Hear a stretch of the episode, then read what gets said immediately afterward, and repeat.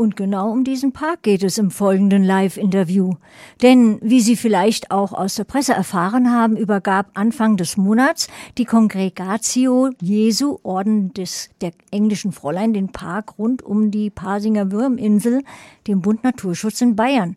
Der Bund Naturschutz plant nun, einen Teil des Parks nach und nach der Öffentlichkeit zugänglich zu machen. Der künftige Magdalenenpark ist nicht nur ein ökologischer Schatz, in dem sich Flora und Fauna weiter geschützt entfalten können, sondern auch ein historischer Schatz. Und das inmitten von Pasing. Wie es dazu kam und wie die Geschichte weitergeht, das werden Ihnen unsere nächsten Interviewpartner erzählen und das live hier im Studio.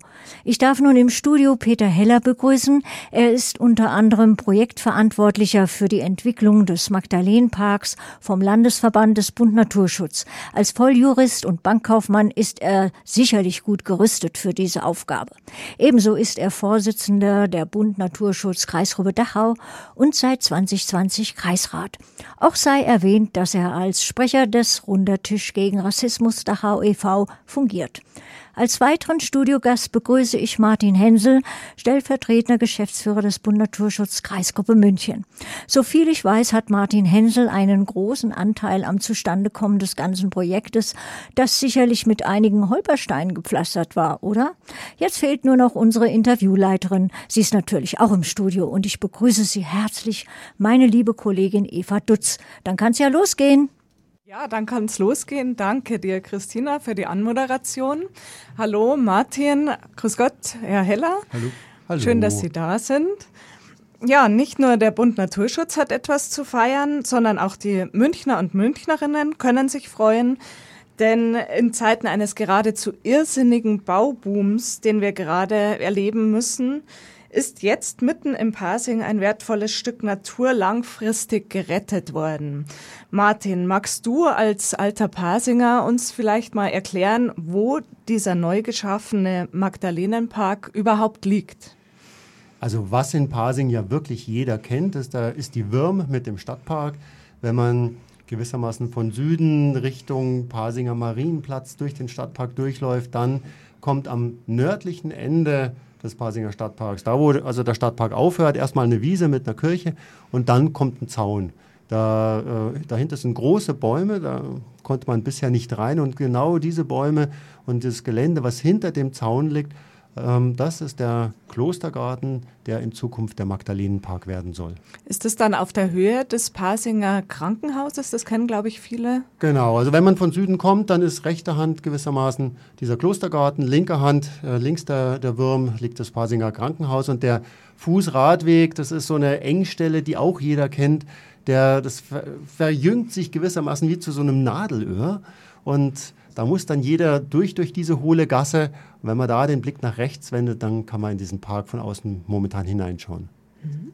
Dann widmen wir uns vielleicht mal gleich der Entstehungsgeschichte dieses Parks, ähm, der ja ursprünglich ein Klostergarten war. Herr Heller, wie kam es denn zu dieser Gründung des Parks? Da muss ich ein klein bisschen ausholen, weil das liegt schon Jahre zurück. Ähm, der Bund Naturschutz ist ja bekanntlich mit über 250.000 Mitgliedern und Förderern in Bayern der größte Umwelt- und Naturschutzverband. Wir finanzieren uns durch Mitgliedsbeiträge, private Spenden und immer mal wieder bekommen wir auch Erbschaften zugeteilt. Die Erbschaften ähm, kommen von Menschen, denen Natur- und Umweltschutz sehr am Herzen liegt. Und im Jahr 2013 hat Lieselotte Sepp uns ein großes Erbe vermacht.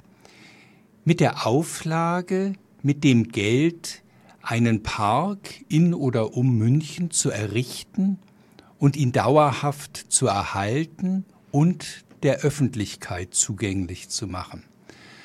Wir haben dann jahrelang auch unter Begleitung des Testamentsvollstreckers, der darüber wacht, dass die Auflagen in dem Erbe auch tatsächlich vom Bund Naturschutz eingehalten werden, nach geeigneten Flächen gesucht, sind zwar fündig geworden, es hat dann aber doch nicht so recht gefruchtet am Ende und durch einen, ja, eine Fügung ähm, hat, hat uns Martin Hensel, uns meint den Landesverband, darauf aufmerksam gemacht, dass die englischen Fräulein, die Schwestern der Kongregatio Jesu in Pasing, ähm, ihre Gebäude eventuell vermieten möchten. Wir hatten damals Interesse auch an Anmietungen. Das war im Jahr 2017, 18. Ähm, das hat sich dann letztlich nicht realisiert, aber der Kontakt zu den Schwestern war geschaffen.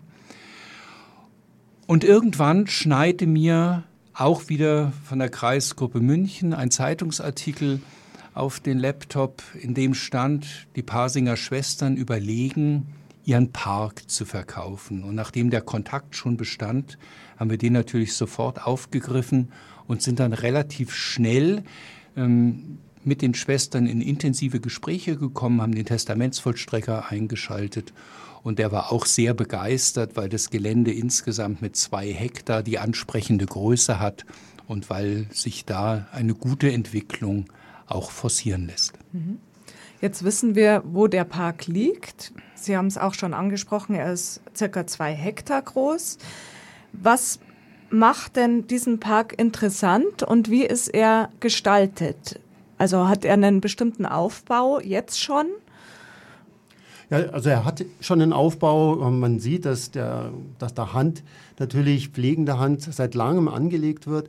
Ähm, grob gesagt gliedert er sich in drei Teile. Nördliche, die nördliche Grenze bildet eine Streuobstwiese, ein Obstgarten mit ähm, sehr alten, schönen Apfelbäumen. Und den südlichen Teil teilen sich einmal ein ja, waldartiges Gelände mit einer Würminsel. Also da gibt es einen kleinen Hügel. Und um den Hügel herum fließt, wir haben es ja gerade auch schon im Vorinterview gehört, äh, ein äh, praktisch eine Ausleitung der Würm, sodass wir also einen Burghügel mit Wassergraben ähm, in, diesem Wald, äh, in diesem waldartigen Gelände haben. Und das letzte Drittel ist eine, eine kleine Landwirtschaft. Da sind Gewächshäuser, da gibt es ähm, ja ehemals äh, kleine Felder, Beete, die bewirtschaftet wurden. Und die große Aufgabe, die Herausforderung ist jetzt natürlich, ähm, die, dieses Juwel, was es hier im Herzen Pasings gibt, was es sonst, ähm, mir ist kein anderer derart vielfältiger, ähm, so zentral gelegener Platz in München bekannt.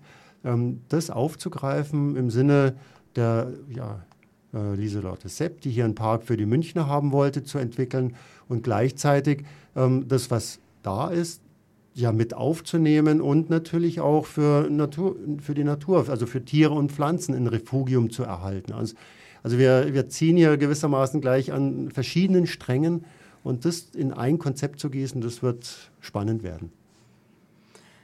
In ein Konzept zu gießen, das ist vielleicht das nächste äh, Stichwort. Gibt es denn schon ein Konzept des Bund Naturschutzes? Wie sind denn jetzt die nächsten Stufen? Also wir wissen jetzt auch, wie der Park jetzt aussieht. Ähm, aber der Bund Naturschutz hat ja, glaube ich, viel damit auch vor. Einerseits erhalten, äh, andererseits aber ja auch entwickeln. Herr Heller, mögen Sie vielleicht dazu was sagen? Kann ich gerne. Ähm, wir haben den Park ja tatsächlich erst seit wirklich kurzem. Am 5. Oktober war die Übergabefeier, die wir mit den Schwestern begangen haben. Und wir müssen uns in verschiedenen Leitbahnen bewegen. Der erste Punkt ist relativ einfach, weil eine weitere Auflage aus dem Testament lautet, der Park soll nach dem Namen der Mutter der Erblasserin Magdalenenpark heißen. Zum Glück haben wir mit den ähm, Schwestern der Kongregatio Jesu als Verkäuferinnen sehr angenehme Partnerinnen, denen es umgekehrt auch sehr wichtig ist, dass die Fläche dem Naturschutz erhalten bleibt. Ähm, sie haben dann sofort, als sie den Namen Magdalenenpark gehört haben, die kleine Einkehrklause auf einem weiteren kleinen Hügel des Parks Magdalenenklause genannt, was wir sehr schön fanden. Also sie haben das adaptiert. Ähm, die Schwestern sollen auch weiterhin in alle Bereiche, die der Öffentlichkeit auch später mal nicht zugänglich sein werden, Zugang haben, sodass wir ähm, die Belange der Kongregatio Jesu auch mit berücksichtigen müssen. Was das Konzept angeht, sind wir gerade in den Anfängen. Wir haben natürlich die Vorstellung, dass insbesondere der Bereich der Streuobstwiese, also des klassischen Klostergartens, der Öffentlichkeit zugänglich gemacht wird, ähm, inwieweit wir auch die Würm in Teilen, die Würmausleitung, wie Martin Hensel geschildert hat, damit einbeziehen können, müssen wir sehen, weil wir natürlich auch mit den Behörden sprechen müssen. Wir haben hier ein Landschaftsschutzgebiet, wir haben Wasserrecht zu beachten, verschiedene andere Punkte, die tatsächlich auch aus übergeordneter Sicht wichtig sind, so dass man nicht einfach schalten und walten kann. Aber wir sind natürlich aus anderen Gebieten, die wir im Laufe der Jahrzehnte als Bund Naturschutz gekauft haben, schon gewohnt, uns in diesen Rahmenlinien auch gut zu bewegen. Wir können uns vorstellen, dass wir sicherlich einen guten Hektar, vielleicht ein bisschen mehr, letztlich als Park öffnen können. Aber da hängt es natürlich dann auch davon ab, wo ist genau der Zugang, wie sind die Öffnungszeiten, wie kann man die Einfriedungen gestalten, damit allen Belangen der Verkehrssicherheit, aber natürlich auch den Zugangsmöglichkeiten der Schwestern und, und, und Rechnung getragen werden kann, aber natürlich in erster Linie auch in Übereinstimmung mit dem Testamentsvollstrecker die Frage, ist es der Park, wie ihn sich die Erblasserin vorgestellt hat? Gibt es da einen bestimmten Zeitrahmen? Es gibt keinen konkreten Zeitrahmen, in dem alles fertig sein muss, aber natürlich haben wir hier ein Gelände, was sich direkt entwickeln lassen kann, so dass wir ähm, uns schon bemühen, zeitnah an die Umsetzung zu gehen und das Konzept ähm, tatsächlich auch mit Expertinnen und Experten, namentlich auch der Kreisgruppe München, nach und nach zu erarbeiten. Mhm. Also es gibt einen öffentlich, äh, einen äh, öffentlich zugänglichen Teil. Das ist vielleicht auch wirklich ein ja, interessantes Thema.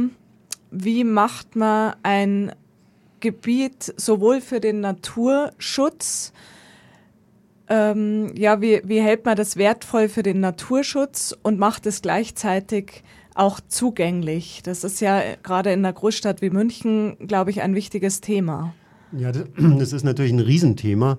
Wir erleben das ja an allen anderen grünen äh, Ecken Münchens, an den äh, Parkanlagen, genauso wie an den naturnahen Bereichen entlang der Isar beispielsweise, dass wir also um die äh, Lösung des Konfliktes, ähm, Erholungsnutzung auf der einen Seite, Erhalt äh, von Rückzugsräumen für vor allem Tierarten auf der anderen Seite, da kommen wir nicht drum herum. Und ähm, gerade jetzt in diesem Klostergarten ähm, haben wir jetzt das Glück, dass wir selber hier gestalten können und das Glück, dass wir eine unglaublich reiche Situation vorfinden. Also beispielsweise haben äh, jetzt dieses Jahr nicht, aber im Vorjahr ähm, äh, hat der Waldkauz dort gebrütet. Ähm, die Ästlinge sind dann in den äh, großen Kronen, konnte man wunderbar am äh, frühen Abend äh, beobachten, sind die dann gehockt und haben gewartet, dass es dunkel wird. Die Eltern haben äh, schon im Frühjahr gerufen, der Biber ist in dem Gelände drin, zieht sich dort zurück. Äh, ich musste ihn tatsächlich so, schon mal, als er im Zaun feststeckte, mit der Feuerwehr retten. Das ist eine dieser netten Geschichten. Und wir haben halt jetzt Bereiche, die äh, eben weil nicht der, der Mensch in großen Teilen ausgeklammert war, sich anders entwickelt haben und entwickeln konnten und damit auch reich, reichhaltiger ähm, geblieben sind, als es der Stadtpark, der direkt angrenzt im Augenblick ist. Und ja, das wird ein Spagat. Also man, da werden viele schwierige Entscheidungen zu treffen sein. Und ähm, der Peter Heller hat es ja gerade angesprochen, wir haben die Fachleute, die praktisch sowohl die eine wie auch natürlich die Naturschutzseite hier be, ja, betrachten können und in, ja, mit ins Spiel bringen können. Wir haben das entsprechende Wissen, wir können es jetzt hier umsetzen. Wie gesagt, es wird spannend. Vielleicht als Ergänzung noch, um die Dimension deutlich zu machen, diese zwei Hektar Parkgelände fassen mehr als 400 einzelne Bäume.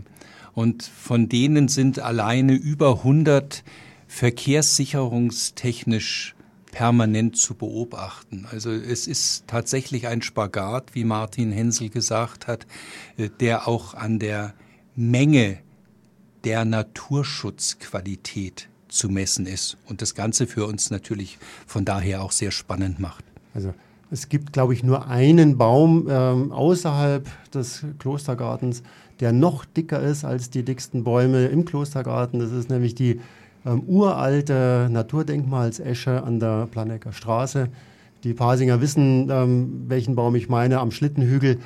Ähm, der ist wahrscheinlich noch dicker, aber ansonsten sind die dicksten Bäume in diesem Klostergarten. Also das ist, wie gesagt, ein ökologischer Schatz, kulturhistorisch wertvoll. Ja.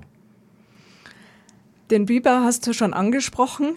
Da wollte ich eigentlich auch noch drauf zu sprechen kommen, ähm, weil ja, glaube ich, in dem Konzept auch beworben wird, dass, äh, dass es hier eine Biberburg gibt und das wirklich ähm, was Besonderes ist. Und ich aber aus der äh, aus meiner Familie weiß, dass der Biber auch ein großes Streitthema sein kann. aber das ist wahrscheinlich ein Fass, das wir hier jetzt nicht mehr aufmachen können. Naja, ich nehme den Ball gerne auf, denn vielleicht zum Glück ähm, konnte der Bund Naturschutz nehmen, äh, weil wir jetzt äh, ja, Zugriff haben auf das Gelände und auch andere Möglichkeiten haben, als wenn wir nur Gäste wären, konnten wir jetzt ähm, schon erste Maßnahmen zum Schutz der Bäume vor dem Biber einleiten. Das ist total wichtig. Der, also ich bin ein großer Biber-Fan. Ich freue mich jedes Mal, wenn ich die Tiere sehe, aber es ist natürlich ganz logisch, dort, wo Biber leben, muss man was tun. Die müssen gemanagt werden, weil der Biber gestaltet sich seinen Lebensraum so, wie es ihm gefällt. Und das ist nicht immer das, was uns gefällt. Ja, das ist, glaube ich, ein ganz schönes äh, Schlusswort. Herr Heller, möchten Sie noch was zum Biber sagen? Ich möchte eigentlich nichts zum Biber sagen, aber vielleicht ähm, von meiner Warte als Schlusspunkt. Ähm, wir haben mit den Schwestern eben eine sehr große Übereinstimmung in dem, was passieren soll. Und als, als gläubiger Christ möchte ich einfach sagen, das Thema Schöpfung bewahren, was sowohl den Schwestern als auch dem Bund Naturschutz am Herzen liegt, ist hier durch eine, eine wirklich schöne Fügung ermöglicht worden. Da haben Sie mir mein Schlusswort jetzt äh, vorweggenommen. Ich hätte nämlich auch gesagt, Sie haben so schön begonnen mit der glücklichen Fügung und ich denke auch, dass der liebe Gott sich freuen wird. Und danke Ihnen sehr für das Gespräch. Danke Martin und danke Herr Heller. Sehr gerne. Vielen Dank.